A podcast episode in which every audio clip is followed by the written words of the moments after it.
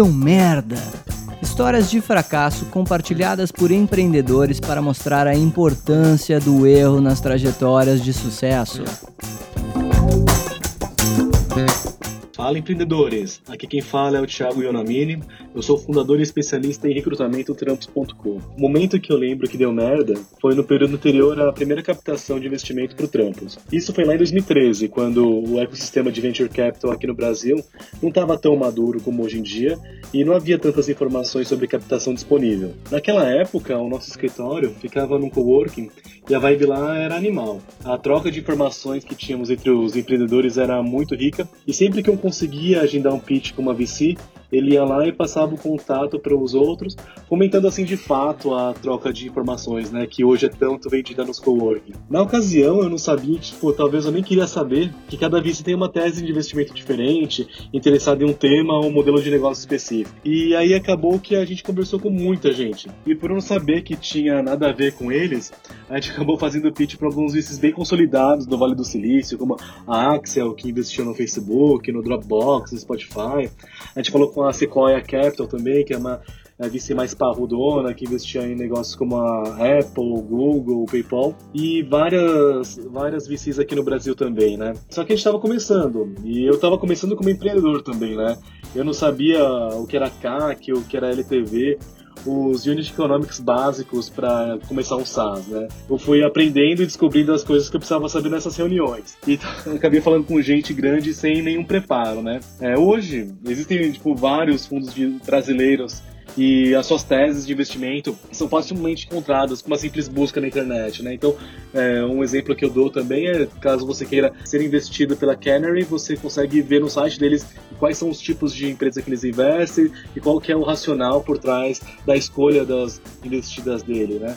Mas naquele momento eu não sabia que havia startups ou VCs que preferiam investir em momentos específicos de empresa, né? Então, assim, tem VCs que, que preferem investir em, em, em como Angel, outras uh, VCs que investem em Seed ou Series A ou Series B, ou que também há VCs que preferem investir em modelos específicos de negócio, né? Então, assim, tem VCs que preferem investir em empresa B2B, outras que preferem investir em, em empresas de varejo. E isso eu não sabia, eu não sabia, por isso que eu acabei falando com muita gente que eu estava num momento diferente de, de empresa, né? E aí depois de fazer vários pitches para vários fundos que a gente não tinha fit, tomando vários nãos, tomando alguns slow nos também e passando alguma vergonha, eu aprendi que, como o jogo funcionava, né? Que na realidade a gente tinha que falar com um fundo de que tinha interesse em investir em empresas early stage, que era o nosso caso, e eu tinha que ter na ponta da língua todas as informações que demonstrassem o domínio do meu negócio e do cenário que eu que eu estava me envolvendo, né? Então eu tinha que vender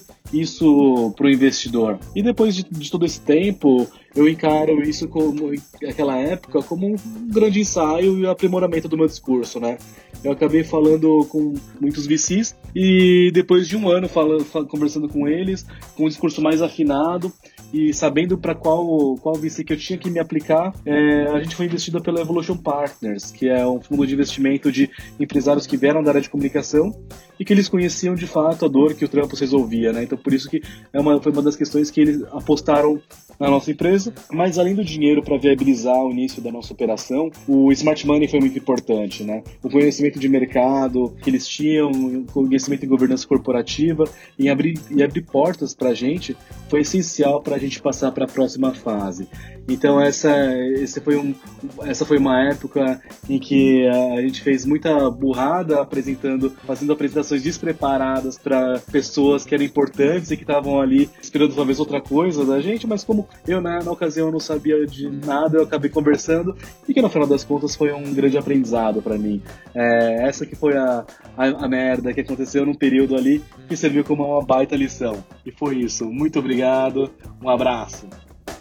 Assine o podcast empreendedor e acesse www.distritoe.com.br para aprender tudo o que você precisa saber sobre empreendedorismo diretamente com CEOs e fundadores de empresas que estão revolucionando os mercados brasileiros.